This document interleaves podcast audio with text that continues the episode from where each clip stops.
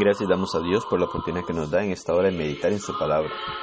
Gracias le damos por la vida que nos da en este día y que podemos tener la dicha y la bendición de poder escudriñar su palabra para conocer su verdad y así poder obedecerla en nuestra vida. Gracias le damos a cada uno de ustedes también por tomar de su tiempo y así juntos podamos meditar en la palabra de nuestro Dios, sabiendo y reconociendo que Dios nos habla a través de ella. Él quiere guiarnos por medio de su palabra quiere orientarnos para que podamos prepararnos para encontrarnos con Él un día y así poder ir a morar eternamente con Él si hacemos su voluntad. Santiago capítulo 1 versículo 16 nos dice, Amados hermanos míos, no erréis. Buen consejo nos da la Escritura. La Biblia declara que la obediencia a la voluntad de Dios es esencial. No todo el que me dice Señor, Señor entrará en el reino de los cielos, sino el que hace la voluntad de mi Padre que está en los cielos. Muchos me dirán en aquel día, Señor, Señor, ¿no profetizamos en tu nombre? ¿Y en tu nombre echamos fuera demonios? ¿Y en tu nombre hicimos muchos milagros?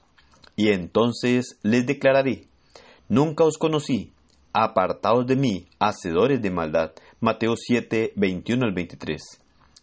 Si uno es engañado, no puede rendir obediencia aceptable a Dios.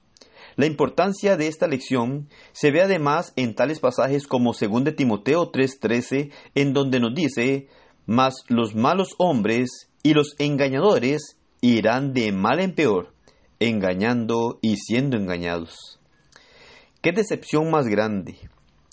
El que quiera hacer la voluntad de Dios conocerá si la doctrina es de Dios o si yo hablo por mi propia cuenta. Juan 7, 17. Asimismo, el que quiera hacer la voluntad de Dios conocerá si la doctrina es de los hombres también. La Biblia es la regla para medir toda doctrina. Por lo tanto, dice Pablo en Filipenses 3:16, sigamos una misma regla. La regla establecida por nuestro Dios la encontramos en su palabra.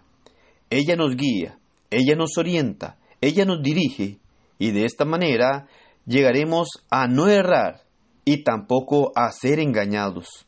¿Cómo se engaña el hombre? Esta es una muy buena pregunta, ya que podemos ver que varias formas o existen varias maneras en las que el hombre puede ser engañado. Por ejemplo, puede ser engañado por el pecado, Hebreos 3:13.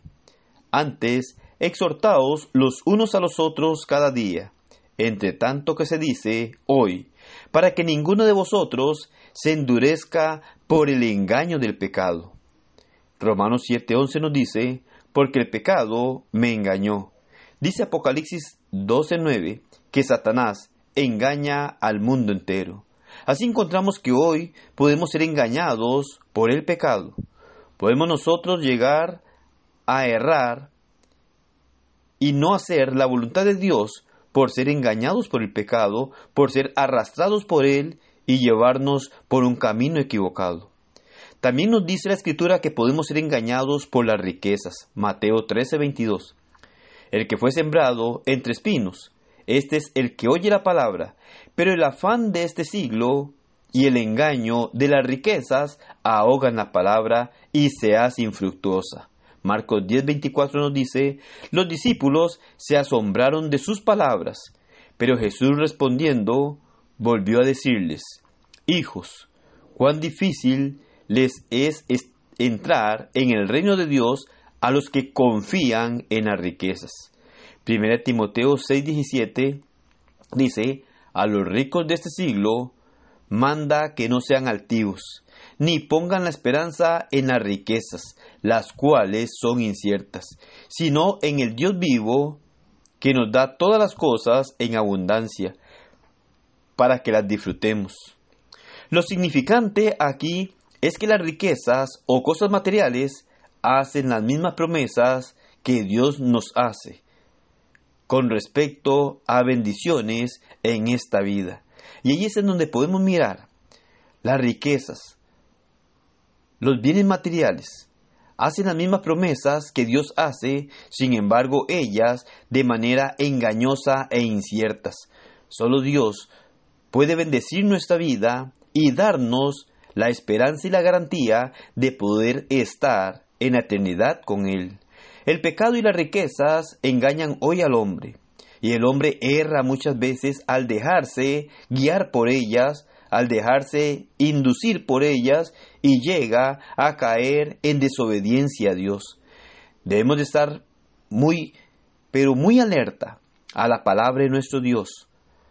Poder conocer la voluntad de Dios y no dejarnos engañar por aquellas cosas inciertas, por aquellas cosas que únicamente llegan a conducirnos a una condenación eterna.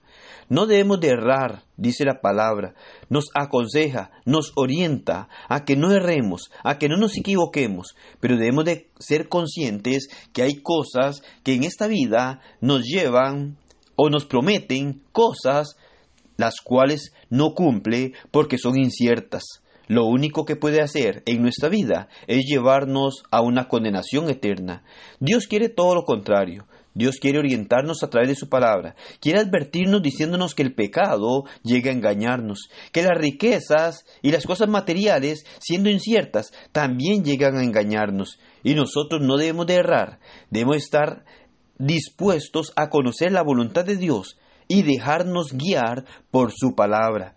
Debemos de comprender que hay muchas cosas en esta vida que llegan a ofrecernos muchas cosas, pero son cosas inciertas porque no es la realidad de las cosas, no es la verdad de las cosas. Lo real y lo verdadero está en Dios, está en Cristo y está en la eternidad con Él. Por eso, la confianza en las riquezas destruye la confianza en Dios.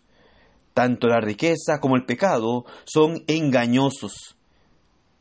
Aquellas promesas que vienen de aquellas cosas materiales son inciertas y no llegan a satisfacer nuestro estado espiritual para con Dios. Y usted puede mirarlo en el Evangelio de Mateo capítulo 6 versículo 24 al 34, en donde puede darse cuenta de todas estas cosas de las cuales nos advierte nuestro Dios.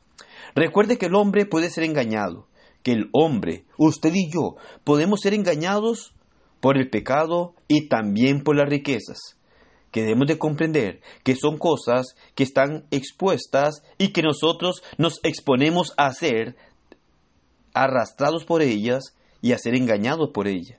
El día de mañana, si Dios lo permite, estaremos mirando dos aspectos más, por medio de los cuales podemos ser engañados. Pero en esta mañana nos damos cuenta que el pecado y las riquezas son engañosas.